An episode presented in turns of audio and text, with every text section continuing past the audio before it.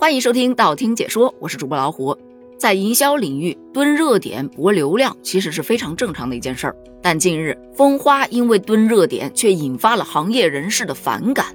这个事儿得从前两天有主播在直播间怒怼消费者一事说起。当时消费者质疑的是一款售价为七十九元的眉笔，觉得它有点贵，结果却被主播给上了一课，从而引发大众的热议。之后，七十九块钱能买到什么就成了一个话题。在这个档口上，国货品牌蜂花连上了三款售价为七十九元的洗护套装，告诉大家七十九元能在花花这儿买到五斤半的洗护用品。这一波主打物美价廉，消费者就炸了。很多的国货品牌都开始学习蜂花的这个套路，纷纷上架了七十九元套餐。一时间，满电商平台七十九元套餐到处飞。还有一些小众品牌很有意思，因为东西实在太廉价，凑不出七十九元的套餐，没办法推出了一个七块九的套餐来蹭一波热度。老实说啊，见多了同行之间的商战，这还是第一次见跨行商战的。而且对于这一场商战，很多网友表示，这小说里的商战吧，违法且致命；现实里的商战合法而且有病，简直吓人诛心呐！这叫一方有难，八方刁难。以前的商战是断他的资金链，现在的商战是戳他的脊梁骨，甚至有一些品牌还是被动加入这场商战的，表示我摸鱼摸得好好的，同行突然上压力，老板下命令了，这波要是捡不着粉，就让我去捡箱子，赶紧让我蹭波粉，求求了。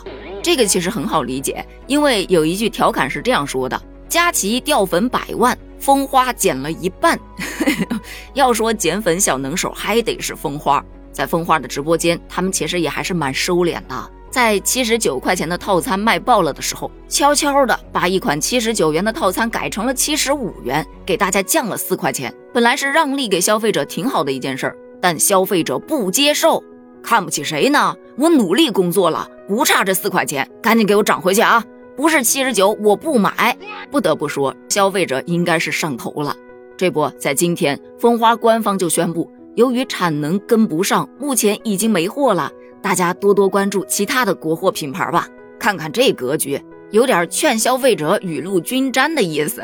话说回来，这一波热度啊，其实除了蜂花以外，其他的国货品牌也多少露了个脸。很多网友都感叹。哇塞，原来还有这么多的国货品牌就在自己身边，平时咋就没注意呢？这才叫真国货嘛！不花大价钱请那些天价代言，也不漫天要价，他还不涨价，自己都快要没了，自然灾害时还不忘捐款，人家也不背刺消费者，不支持他们，支持谁？在大家的一片夸赞声中，出现了一些反对的声音，因为买过化妆品的小伙伴都知道，一般啊，化妆品都是标的多少多少克，多少钱。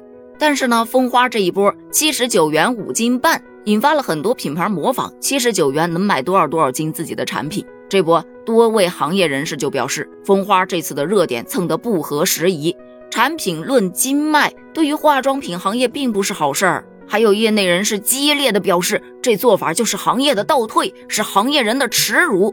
消费者却不是这么想的。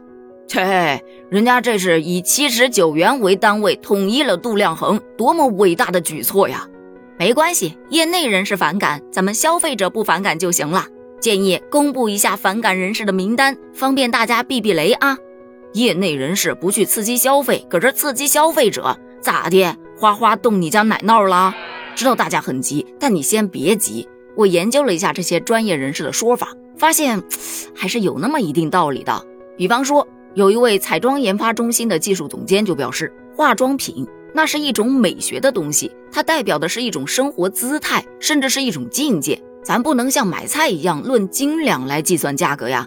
另一位资深行业人士则表示，蜂花这一波营销方式啊，本质上其实是对消费者的误导，它进一步加深了大众对于国货就应该大碗且平价的一种偏见，它完全无法体现出国货品牌的价值。这是不利于国货品牌的发展的。你想啊，大家都以价格去定义产品，慢慢的就会不讲求产品的质量了，那么就会对这个行业的健康发展产生极大的负面影响。当消费者一直盯着那个价格，当产品价格有所上涨时，消费者就非常难以接受，从而去寻找更廉价的同款替代品。